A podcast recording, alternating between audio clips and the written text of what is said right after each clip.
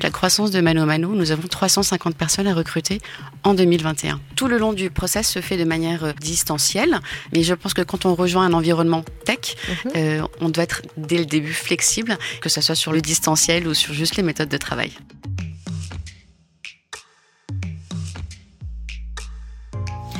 Comment faire lorsque vous êtes leader de votre secteur online, que vous avez doublé votre volume d'affaires et qu'en pleine crise sanitaire, vous devez du coup doubler vos effectifs? C'est ce que l'on appelle une problématique de croissance. Élément de réponse avec Mano Mano, numéro 1 du bricolage et du jardinage en ligne. Sa responsable du recrutement est avec nous. Portrait.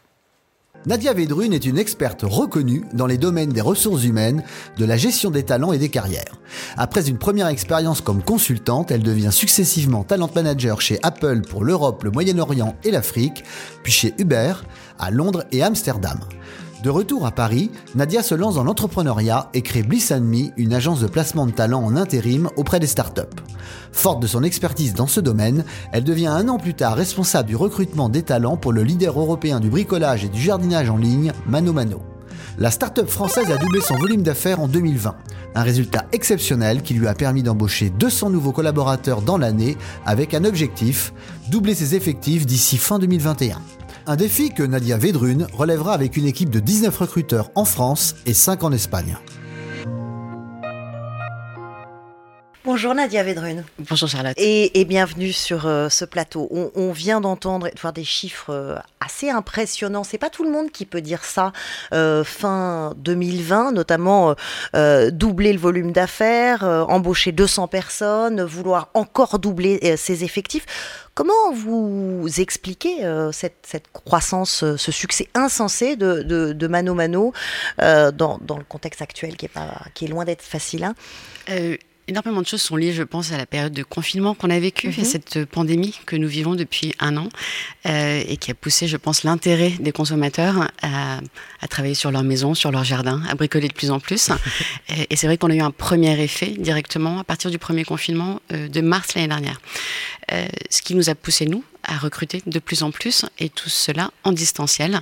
Donc le challenge a été relevé euh, et c'est pour ça qu'aujourd'hui, euh, vu la croissance de Mano Mano, nous avons 350 personnes à recruter en 2021. Mano Mano, euh, c'est, vous l'avez dit, une plateforme qui fédère 3600 marchands, qui devance désormais Amazon sur les secteurs du bricolage et du jardinage. C'est un marché en plein boom sur Internet. Petit tour d'horizon avec Christian Roudot. Palper une ponceuse, caresser une perceuse, sous-peser une scie sauteuse avant de l'acheter. Il y a trois ans encore, c'était un besoin impérieux. Le e-commerce du bricolage ne représentait que 3% des ventes. Aujourd'hui, on s'approche des 10%. Ce n'est pas rien quand on sait que le marché pèse 28 milliards d'euros, plus que le secteur de l'ameublement et de l'électroménager.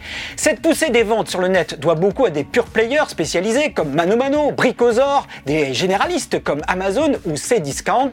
Cette concurrence digitale avait déjà contraint Leroy Merlin, Castorama et autres à étoffer leur offre en ligne. Les Covid bricoleurs ont fait le reste avec le succès des ventes en ligne et du click and collect, un chiffre d'affaires en hausse de 6% en 2020. Et l'un ne va pas sans l'autre, les tutos de bricolage cartonnent. Par exemple, 1,9 million de vues sur YouTube pour le blockbuster, la pose d'un carrelage de sol par Leroy Merlin. Plus de tutos, c'est plus de bricoleurs et plus d'emplois dans ce secteur boosté par la crise sanitaire un secteur en plein boom. Vous nous avez donné vos objectifs, mais avant, je voudrais qu'on parle de ceux qui sont déjà là, c'est-à-dire vos 650 collaborateurs, que l'on découvre un peu leur profil. 50% de vos équipes, c'est des spécialistes tech et des spécialistes data. Pourquoi? La première raison, c'est que la data, elle est partout chez nous, euh, à la fois pour répondre aux attentes des, euh, consommateurs, comprendre quels sont leurs besoins. Euh, donc sur la partie catalogue, aujourd'hui nous avons plus de 10 millions de, références sur notre site et on doit s'adapter à la demande du marché. Ensuite, nous avons des marchands, vous l'avez dit, plus de 3600. Mhm. C'est aussi comment améliorer leur visibilité sur leur site, leur parcours en tant que fournisseur chez nous, notamment sur la partie logistique. Et toute cette information, c'est comme ça que nous la traitons pour améliorer à la fois le parcours client et le parcours marchand. Est-ce que cela veut dire qu'on n'est pas obligé finalement d'être un spécialiste euh, du, du, bricolage pour faire partie de vos équipes? En gros, il faut être un spécialiste data. Et si moi je suis un spécialiste data, j'aurais pu aller travailler chez vous, mais j'aurais pu aussi aller travailler sur une autre plateforme. Tout à fait. Il n'y a pas forcément besoin de connaître les 10 millions de références que nous avons chez nous, d'être un spécialiste du euh, ce qu'on appelle le do-it-yourself hein, chez nous.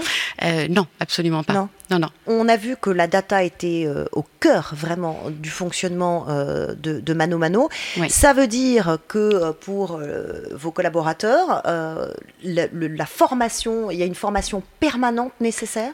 On, a, on est tous plus ou moins formés. On a, du, on a un, un, catalogue learning qui nous permet effectivement de progresser sur ces domaines-là. Les équipes tech ont des après-midi qui sont dédiés le jeudi après-midi, ce qu'on appelle des crafternoon, mm -hmm. et qui permettent de vous former sur énormément de choses, que ce soit soft skills, mais aussi data, par exemple. Et aujourd'hui, donc après cette, cette année de, de, de boom hein, de votre business, vous voulez doubler vos effectifs, c'est-à-dire Oui. recruter combien de personnes? 350 personnes. Euh, Pour aller chercher ces 350 Oui. euh, euh, profils essentiellement tech, si je vous ai bien suivi, on va les chercher où? Alors, on a 350 personnes, donc 200 en tech et 150 sur les autres métiers qui sont aussi importants chez nous. Actuellement, nous avons trois bureaux à Paris, à Bordeaux et à Barcelone. Donc, la recherche est plutôt pan-européenne. On a beaucoup de candidatures. Ça passe par des cabinets de recrutement, ça pour passe très, par des très plateformes peu cabinets de recrutement dans des rôles qui sont vraiment très très pénuriques ou très spécialisés, mais en général ce sont mon, enfin, l'équipe de recrutement qui s'occupe de la chasse en direct. Euh, le recrutement c'est donc votre expertise et précisons surtout que euh, c'est assez étonnant de voir que dans votre équipe RH Ouais. qui euh, compte 40 personnes, Tout je à crois, fait, ouais. la moitié sont entièrement dédiées au recrutement? Exactement. On a aujourd'hui en fait 10 personnes euh, en CDI qui sont euh, donc de manière permanente sur le recrutement et les besoins de recrutement de l'année nous ont euh, nous ont obligés à passer par du freelance. Donc j'ai aussi euh, 10, 10 freelances entre Paris, Bordeaux et, euh, et Barcelone qui se sont euh, unis à nous pour euh, pour ce push de recrutement. Euh, on va voir comment se passe euh, le Oui. recrutement et l'onboarding aussi. Mais ce qui est certain, c'est euh, que ça ne se passe pas comme ça. Regardez. Vous êtes obligé d'avoir euh, une étude graphologique. Pour moi, oui. Je trouve que c'est, ça complète extrêmement bien l'entretien qu'on peut avoir avec les, les personnes. On recherche d'abord euh, l'honnêteté. Parce que dans, les, dans nos marchés, si vous, n'êtes- si vous ne pouvez pas faire confiance aux gens, euh, c'est dramatique. Et il faut absolument pouvoir faire confiance aux gens. Certains tombent carrément dans l'ésotérisme. Le cabinet Bernard Alexandre est spécialisé dans la recherche d'équipes dirigeantes. À côté de l'entretien, il utilise la morphopsychologie selon laquelle la forme du visage déterminerait le caractère et l'astrologie. Un être humain euh, est une personnalité à facettes, comme un objet. Et par les différentes techniques, nous appréhendons des facettes différentes de l'individu. Et c'est ce qui fait, je dirais, la richesse et au fond la sécurité de notre méthode. Car qu'est-ce que viennent chercher nos clients? Ils viennent chercher une compétence professionnelle qui leur apporte une sécurité de service, une sécurité d'avoir le cadre dirigeant qui leur convient. Ça, ça, vous fait, euh, ça vous fait sourire. Ça me fait énormément sourire. Heureusement que ça ne se passe plus du tout comme ça aujourd'hui. ça ne se passe plus du tout comme ça. Euh, ceci dit, vous recherchez quand même des profils à plusieurs facettes aussi. À plusieurs facettes, euh, oui, tout à fait, mais qu'ils soient complémentaires, enfin qu'ils soient en accord avec elles-mêmes, en tout cas dans l'environnement qu'elles vont rejoindre. C'est surtout ça le plus important. Euh, ouais. C'est le plus important. Alors aujourd'hui, ça se passe chez vous, en tout cas, euh, 100% à distance. Ouais. Euh, je voudrais que vous nous racontiez quand même, parce que ça peut en faire frémir certains, ce recrutement ouais. Complètement euh, online. Euh, comment ça se passe? Alors comment ça se passe? Déjà les candidatures sont online ouais. euh, et le premier contact avec un recruteur se fera forcément en vidéo. Et le reste du process et, et, également, puisqu'en fait nos bureaux ne sont pas ouverts, si vous voulez, pour des entretiens. Donc tout le long du process se fait de manière euh, distancielle, mais avec un contact très rapproché avec le candidat. Donc il est toujours tenu au courant de l'avancée, que ce soit par téléphone ou en vidéo, euh, jusqu'à son onboarding qui se fait aussi en distanciel.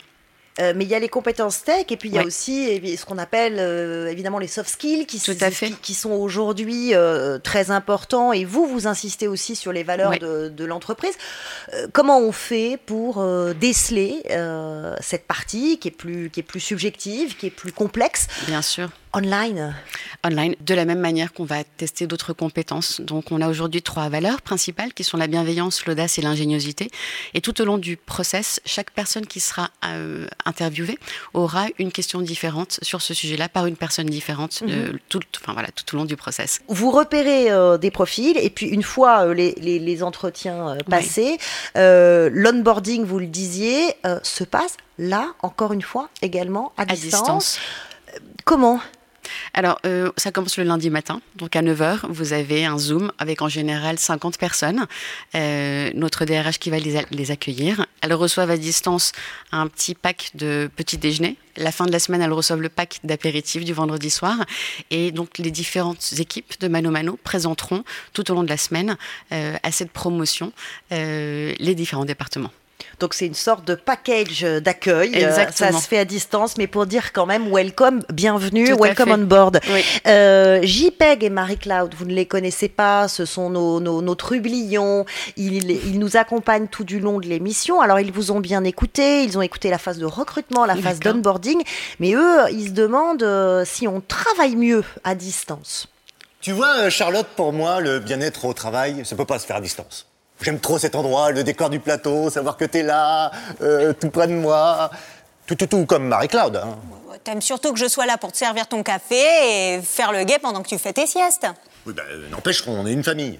Et une famille, c'est parfait pour vivre à distance. Ouais, enfin, c'est surtout parce que ta copine t'a mis dehors et que ton chez-toi, c'est ici maintenant. Et ton invitée, Charlotte, elle la gère comment, la distance, chez Mano Mano? Alors, comment on gère cette distance chez, euh, euh, chez Mano Mano? Vous, avez parlé de bienveillance, d'audace, d'ingéniosité. C'est ce qu'on appelle les valeurs, la culture d'entreprise. Comment on fait quand on s'est jamais rencontré c'est mon cas, euh, c'est-à-dire que j'ai récupéré l'équipe de recrutement en mai 2020. Euh, Donc il y avait certaines personnes que je n'avais pas. pas vos propres équipes Je les ai aujourd'hui toutes rencontrées, mais à l'époque, certaines personnes de mon équipe, je ne les avais pas encore rencontrées en face à face, puisque certaines étaient ou à Bordeaux ou à Barcelone. Mm. Et donc la première chose, c'est de créer du lien et d'instaurer ce lien, donc avec des rituels. Donc on a des, euh, on a des meetings qui sont hebdomadaires. J'ai des meetings one-to-one aussi avec chacune des personnes. Et on a des rituels au sein de l'entreprise. Par exemple, on a le company meeting mm-hmm. tous les vendredis qui rejoint, qui permet à toute l'entreprise de se connecter en même temps avec les fondateurs qui s'expriment et différents sujets euh, qui sont présentés à ce moment-là. Euh, mais pourquoi ce choix de disséminer les, les, bureaux? Il y a beaucoup de plateformes, de, modèles comparables aux vôtres qui sont effectivement en 2020-2021 en pleine explosion mm. et qui ont fait et qui font ce choix euh, d'avoir des bureaux un, peu partout. Pourquoi cette stratégie? D'abord parce que le talent est partout. Euh, ah, c'est ça, pour aller chercher les talents sur place. tout à fait, il ne se situe pas que à Paris, mhm. heureusement euh, pour nous. Et l'entreprise étant une entreprise européenne, euh, cela faisait sens aussi d'avoir des bureaux en Espagne, par exemple. Donc ça veut dire qu'il n'y a plus de bureaux?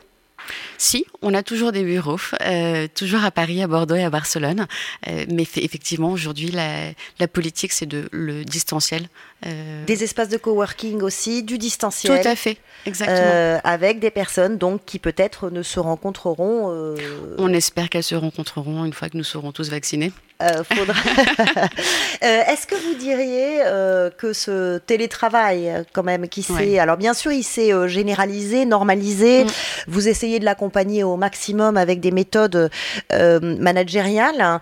Euh, est-ce que vous diriez que c'est la panacée? Est-ce que ça va durer? Qu'est-ce que vous avez constaté? Je, je, pense que c'est un, euh, un, rattrapage, en tout cas pour la France, des méthodes de travail plutôt anglo-saxonnes qui sont habituées depuis très longtemps au mhm. distanciel. Donc, ça a été sans doute un choc culturel pour beaucoup d'entreprises en France. Euh, à l'époque du confinement, je pense que les employés ont trouvé pour certains un confort euh, certain de pouvoir travailler de chez soi, d'éviter le commute, le métro tous les matins et donc de pouvoir aussi partager plus de temps, sans doute en famille. Mais pour certains, c'est vrai que la rencontre quand même en physique est toujours importante. Vous avez travaillé par exemple chez Apple, chez Uber. Euh, c'est pas pour les viser eux, mais il y a énormément de grosses multinationales qui ont adopté ce modèle mm. euh, de plusieurs bureaux disséminés, de travail à distance, de onboarding à distance, avec des politiques d'accompagnement des salariés et de bien-être qui sont parfois critiquables, disons-le. Donc comment, euh, comment vous, euh, vous pouvez mettre l'accent et la priorité sur le bien-être de vos collaborateurs sur le long terme Bien sûr. L'objectif, c'est absolument pas pour Mano Mano de passer en full remote euh, tout de suite. On veut d'abord voir ce qui se passe, comment le faire et accompagner au mieux euh, les, les, employés. Certains ne voudront jamais être en, en, en, distanciel complet et c'est aussi respecter ces choix-là. Donc c'est vraiment être à l'écoute des besoins de chacun et voir en fait comment ça peut fonctionner sur le long terme terme, mais pas de manière précipitée. Quand on grossit énormément très vite comme ça, il y, a des, il y a des points de blocage mmh. et euh, il y a aussi des points de résistance. Ça demande chez les collaborateurs et chez les nouvelles recrues une grande énergie et une grande adaptabilité. Tout, à fait. Tout le monde. Euh, Mais je pense que ça fait aussi partie du monde de la start-up et ensuite de la scale-up, puisque Mano Mano est aujourd'hui une scale-up. Euh, une des compétences qu'on recherche aussi, je pense que c'est la flexibilité et la gestion de l'ambiguïté. Donc, des talents, des talents jeunes? euh, Pas forcément. La moyenne d'âge chez Mano Mano, c'est 31 ans. Donc on est aujourd'hui sur une seniorisation aussi de la population. Mais je pense que quand on rejoint un environnement tech, mhm. on doit être dès le début flexible et savoir gérer que chaque jour est différent et donc que l'ambiguïté est très présente, que ce soit sur la, le, distanciel ou sur juste les méthodes de travail. Merci beaucoup d'être venu euh, nous, nous, expliquer cette politique de recrutement euh, en accéléré euh, sur le plateau de, de Way. Merci beaucoup, Nadia Vedrune. Merci, Charlotte. Way, ça continue maintenant et tout le temps. C'est quand vous voulez. Abonnez-vous à Way sur la chaîne YouTube de Salesforce. Vous y retrouverez nos invités, nos chroniqueurs. Activez la petite cloche et dites-nous ce que vous en pensez. Nous lisons vos messages, nous les prenons en compte. Rejoignez-nous sur Way.